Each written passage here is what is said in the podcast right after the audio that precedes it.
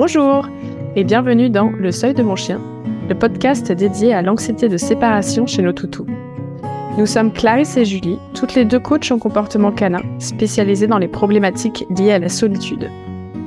Notre mission est d'aider les familles à enfin partir de la maison en laissant un chien serein chez elles. Dans ce podcast, nous serons transparentes sur tous les aspects de cette thématique. Nous vous souhaitons une bonne écoute. L'épisode d'aujourd'hui a pour objectif de vous expliquer ce qu'est la désensibilisation. Il s'agit de notre approche phare pour aider à résoudre les problèmes liés à la séparation. Avant de commencer, on tient quand même à rappeler que le choix de cette approche est en fait conditionné par une analyse en profondeur du problème rencontré. Seul un bilan par un professionnel du comportement canin spécialisé permettra de vous orienter vers cette désensibilisation en fonction du cas précis, d'autres éléments devront être approfondis ou proposés. On entend souvent de la part des familles vivant avec un chien ayant du mal avec la séparation des phrases comme Rien ne marche, on a tout essayé, laisser mon odeur, mettre la télé, lui laisser plein d'objets d'occupation bien coûteux. Euh, les personnes peuvent aussi avoir essayé d'entraîner leur chien 5 minutes, puis 10, puis 30. Ces solutions n'adressent pas l'anxiété de séparation ou la détresse d'isolement en profondeur, et c'est pour ça qu'elles ne fonctionnent pas. En fait, l'usage de la nourriture et des distractions, c'est une fausse bonne idée. Si vous avez une peur bleue des tigres, par exemple, du vide ou de l'avion, peu importe, et que je vous agite votre sucrerie préférée sous le nez alors que le stimuli est là, donc le stimuli c'est un événement ou un élément déclencheur d'une réaction, et que vous paniquez, il peut alors y avoir différents scénarios. Le premier, vous ne prêtez pas attention à cette sucrerie, la peur prend le dessus. Le second, vous la mangez par automatisme, mais assez frénétiquement, et une fois fini, la peur est bien sûr toujours là. Et enfin, le troisième, si je fais cette expérience à répétition, eh bien, au bout d'un moment, vous ne voudrez plus entendre parler de cette sucrerie parce qu'elle deviendra associée à cette expérience traumatisante. On peut par contre se dire que le chien est capable d'associer des stimuli à des choses positives. Est-ce qu'on ne pourrait pas du coup essayer de le conditionner? C'est-à-dire que l'objet de ma peur égale un élément génial, comme une friandise. Ça pourrait sembler être une bonne idée, mais le mécanisme que vous souhaiteriez utiliser marche en fait dans l'autre sens. C'est-à-dire que la perception du stimuli prédit un événement positif, ce qui va progressivement inverser l'émotion. Du coup, l'apparition du stimuli doit avoir lieu avant l'apparition de l'élément positif. Et quand vous partez, eh bien, vous donnerez obligatoirement la récompense avant de partir. Et du coup, le timing n'est pas bon. En plus, quand on conditionne, on cherche à obtenir une réponse positive automatique. Votre chien est un animal qui a besoin de votre présence, de par son besoin d'attachement. C'est ce qu'on a expliqué dans l'épisode 2. il ne sera donc jamais ravi lorsque vous partez. Ce qu'on cherche à obtenir, c'est l'équivalent d'un Bon, ok, mon humain part, c'est pas trop grave, j'aime pas, mais ok. Pour les chiens qui mangent ce qu'on leur donne et qui ne déclenchent leur panique qu'après avoir terminé, la nourriture pourra à la rigueur servir lors d'une urgence. C'est-à-dire que vous devez vous absenter brusquement sur un laps de temps très court et que vous ne pouvez pas faire autrement. Ça peut être une solution pour ces cas-là et ça peut être très utile. Mais ce n'est pas une réponse durable pour que votre chien devienne serein lors de vos absences. On veut provoquer une réponse émotionnellement neutre, de type OK, je vais attendre. Le chien doit progressivement réapprendre à rester seul. Et par progressivement, j'entends le fait que le chien ne doit plus être exposé du tout à sa peur, à un seuil qu'il ne peut pas tolérer. En gros, si votre chien ne supporte que 3 minutes de solitude, il ne devra pas être laissé seul au-delà de 3 minutes. S'il tolère que 3 secondes, bah, il ne devra pas être laissé seul au-delà de 3 secondes. En effet, si vous avez peur du vide et que je vous entraîne sur un tabouret puis que soudainement je vous mets en haut de la tour Eiffel, l'entraînement n'aura servi à rien. Si votre chien ne supporte même pas le fait que vous leviez pour aller jusqu'à la porte, On commencera par des exercices uniquement sans sortir de votre logement. On devra l'exposer tout doucement, par petites tranches successives. Ces tranches seront bien plus fines que 5 minutes, puis 10 minutes, puis 30 minutes, qui a un rythme généralement beaucoup trop rapide. D'ailleurs, on peut en profiter pour préciser que du coup, d'un point de vue logique, vous devrez suspendre vos absences pendant l'apprentissage. C'est un passage qui est obligé à cause de l'aspect graduel qu'on a expliqué juste avant. Ça peut sembler impossible, mais en réalité. Euh, il y a plein de solutions qui existent. Vos voisins, des étudiants, de la famille, des amis, des pet-sitters, du télétravail. On essaye de mixer tout ça pour couvrir toutes les situations nécessaires. C'est contraignant, mais c'est possible. Et c'est l'unique solution qui a des chances de marcher en respectant à la fois le chien et l'humain. Je vous entends derrière votre ordinateur en train de vous dire, mais non, c'est pas possible. Ça l'est. Mais pour essayer de trouver vos solutions, n'essayez pas de suspendre du jour au lendemain. Vous pouvez vous lancer des petits défis progressivement. C'est-à-dire que par exemple, cette semaine, vous allez faire une demi-journée sans le laisser seul. Puis la suivante, on fera un jour, deux jours, etc. Jusqu'à couvrir tous les cas qui sont nécessaires. Et ce sera déjà un grand progrès. Essayez de penser à faire mieux plutôt que tout faire parfaitement.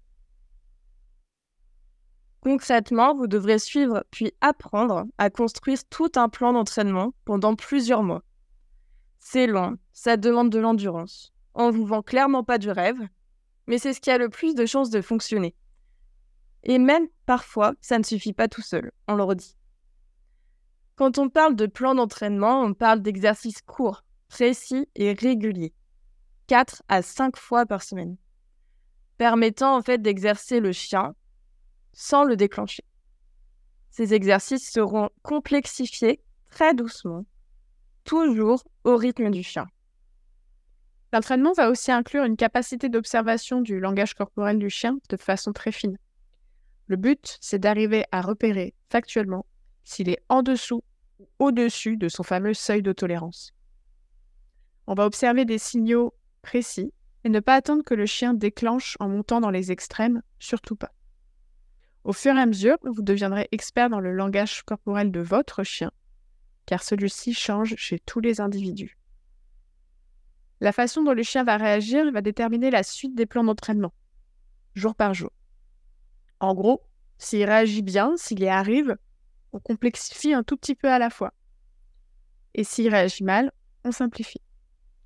C'est donc indispensable de pouvoir le filmer pour l'observer.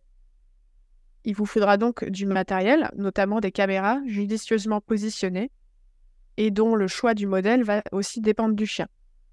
Par exemple, s'il réagit au bruit, on va éviter les caméras qui tournent toutes seules. C'est qu'un exemple, il y en a d'autres. Il sera aussi nécessaire de penser à vous et d'obtenir du soutien pour faire attention à vos propres émotions et arriver à factualiser la réussite, parce que c'est long.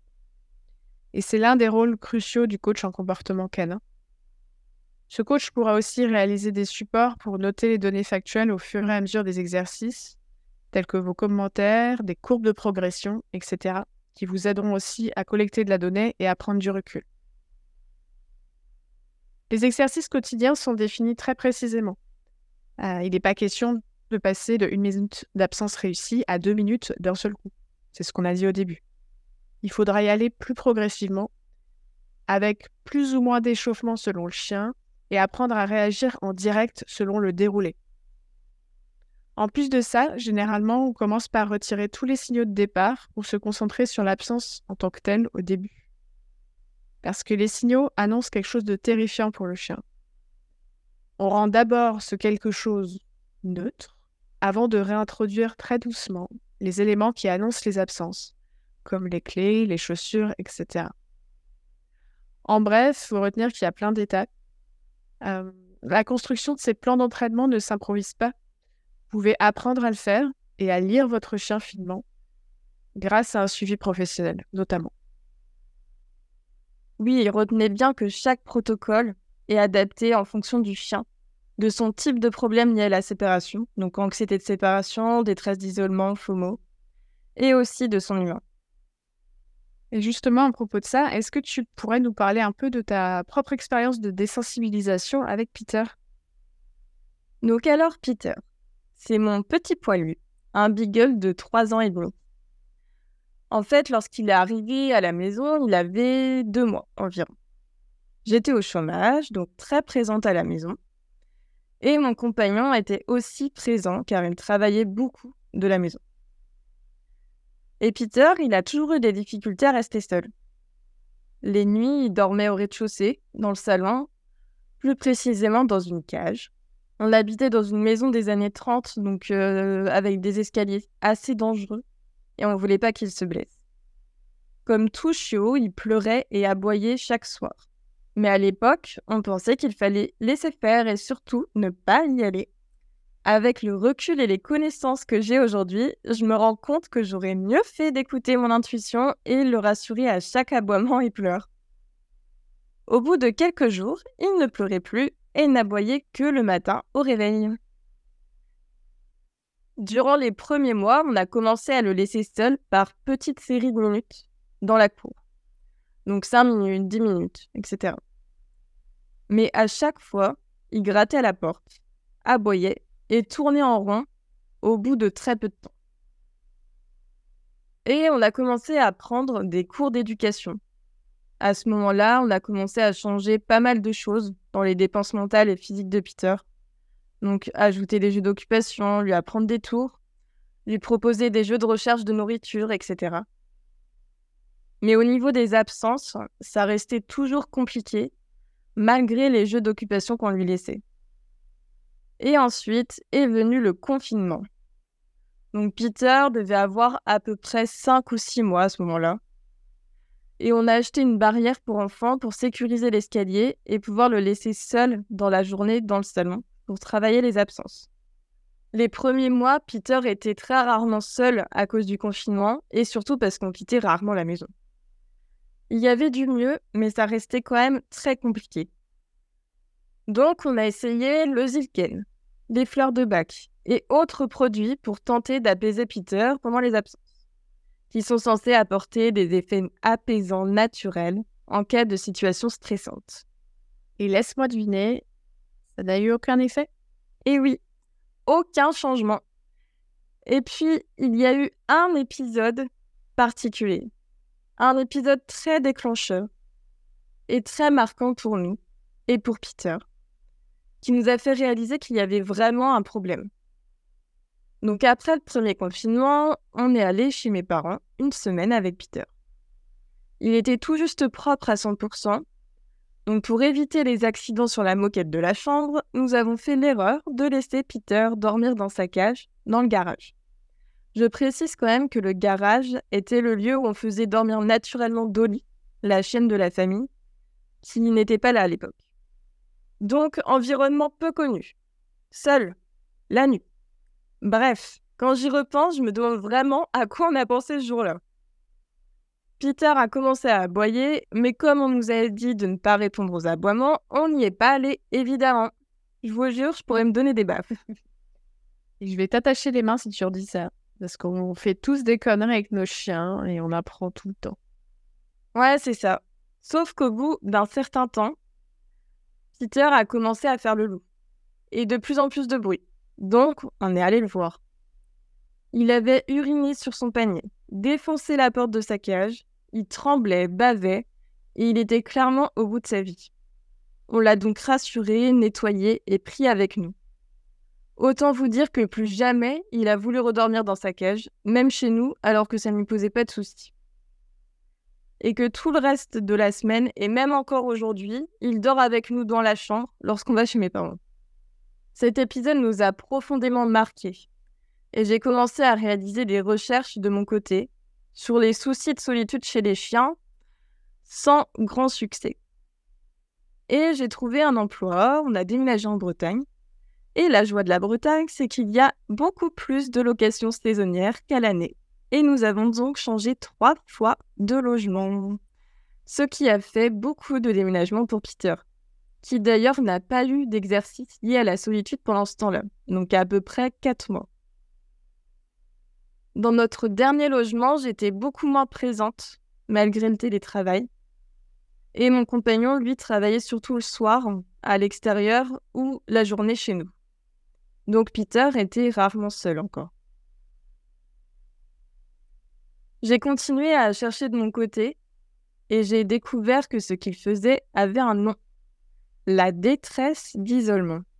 Et oui, parce que dès qu'il y avait un humain avec lui, et n'importe qui d'ailleurs, tout allait bien.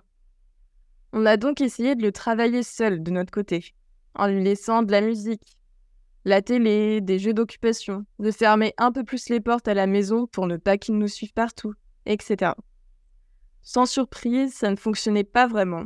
Et en plus, je ne savais pas vers qui me tourner parce qu'il n'y avait pas d'éducateur en positif dans notre région à l'époque.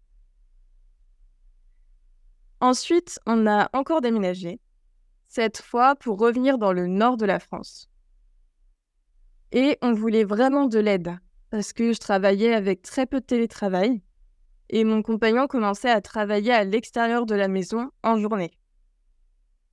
Et on a eu la chance de trouver une éducatrice comportementaliste canine en positif qui était vraiment super et qui nous a apporté d'autres solutions que des jeux d'occupation. Tout d'abord, on a stoppé les absences complètement. On s'est organisé pour ne jamais laisser seul Peter, entre nous, mais aussi avec notre pet sitter, famille et amis, que je remercie d'ailleurs du fond du cœur, parce que sans eux, on n'aurait clairement jamais pu y arriver. On a commencé à augmenter la dépense physique et mentale de Peter. Et oui, encore.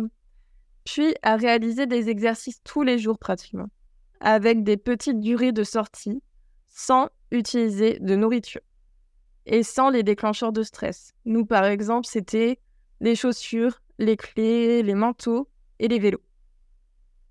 Donc on sortait de l'appartement quelques secondes, puis quelques minutes en chaussettes, dans le couloir, à fixer la caméra. Oui, parce qu'on a aussi installé une caméra pour bien observer les signes de stress de Peter et faire en sorte de toujours rentrer avant son seuil de tolérance. Au bout de quelques semaines, on commençait à avoir des changements et à augmenter les durées d'absence chez Peter plus d'autonomie, plus de calme et surtout des sorties moins difficiles pour lui. Et plus précisément, vous êtes allé à quel rythme et ça vous prenait combien de temps par jour? Concrètement, on a commencé par désensibiliser Peter à l'ouverture et fermeture de la porte, puis au passage de la porte. Ensuite, on est passé à 3 secondes de solitude, puis on a augmenté progressivement presque seconde par seconde au début. Toujours en respectant les signes de stress de Peter.